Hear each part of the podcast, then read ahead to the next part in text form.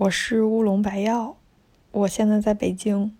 对我就是情绪这么多，我又来投稿了。收纳、整理、尊重每一种情绪，情绪便利店为你二十四小时不打烊。被弟弟催婚是一种什么样的体验？此处请把我的名字逼掉。我今年二十五岁了。我以为我即将要面临我爸妈，然后爷爷奶奶等等，总之是长辈的催婚，但是我没有想过有一天我弟弟跟我说：“姐，你要再不结婚，就变成大龄剩女了。”我啊啊！重点是他是很认真的思考过这件事情，他对我的这个婚恋情况十分的关注。他比我小十岁，大概今年十六岁。啊，小九岁。我我第一次他问我你有没有男朋友的时候，我跟他说，你姐夫叫李易峰。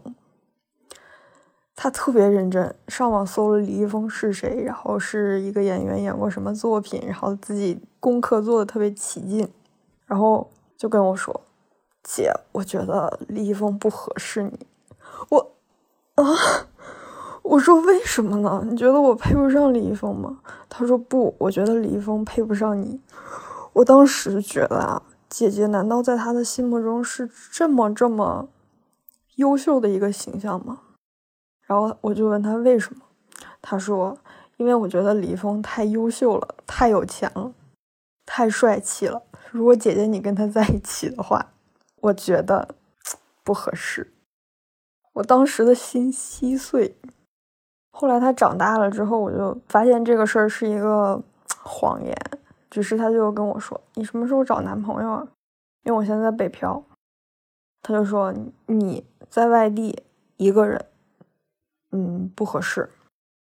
你可能会遇到很多困难，所以你需要一个恋人来帮助你。”我就觉得吧，弟弟也真的是为姐姐考虑。我就说：“那你希望你姐夫是一个什么样子呢？”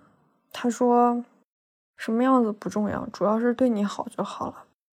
而且我觉得姐姐你今年已经二十六岁了，四舍五入你都要奔三了。你现在都已经是奔三的人了，你今年如果再不结婚，你就变成大龄剩女了。”我说：“你等一下，二十五岁到二十六岁到四舍五入奔三。”我说：“这个事儿不能四舍五入的。”我没有想过。大龄剩女啊，奔三呀，以后就嫁不出去啊！这种话是从我弟弟的嘴里说出来的，因为他是零零后。我听见这个的时候，我特别想跟他说：“大清已经亡了一百年了，改改你的观念吧。”我没有想过有一天我会对一个小我很多岁的人说出这句话。我觉得，如果比我小十岁的人也是这么认为的，那是不是等我有一天？可能十年之后，然后我的小辈们，然后跟我说：“姐，你为什么不结婚？你现在就是大龄剩女了。”我会觉得这个社会就是观念一点都没有向前，然后整个观念还停留在过去，我整个一个人像崩塌了一样。我现在也想不通，为什么我弟弟也如此的关心。重点是有一天他要给他的女朋友做礼物，然后都已经就是大概要五个小时之后送出吧。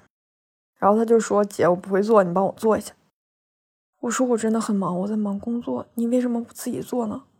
他说：“我懒得做。”我说：“这是送你女朋友的东西，你懒得做？”他说：“对。”我说：“那你知道这个东西做起来很难，为什么不提前几天准备呢？”我说：“是因为你觉得送个礼物这件事儿就是不值得你花几天的时间吗？”他说：“对，我还有别的事儿要干。”我说：“你有什么别的事儿吗？”哦，然后。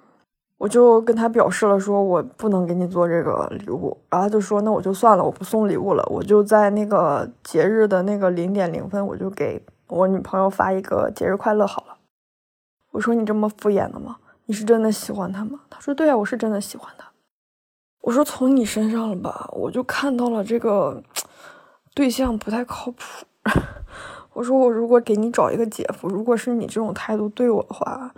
我北漂一个人漂着也挺好的，没有必要再找一个人了。对于结婚这件事情吧，我没有想过或者说恋爱这件事，我没有想过，就是我零零后的弟弟，就是一个未成年的弟弟，他的观念是这个样子。我不知道是我弟弟渣，还是大家都是这个样子。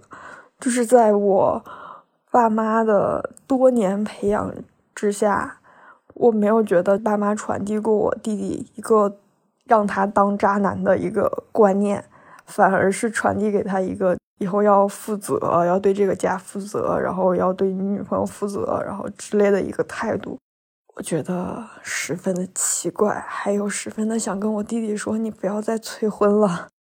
大庆已经亡了十年了，你姐单着过，自己赚钱自己花，活得挺开心的。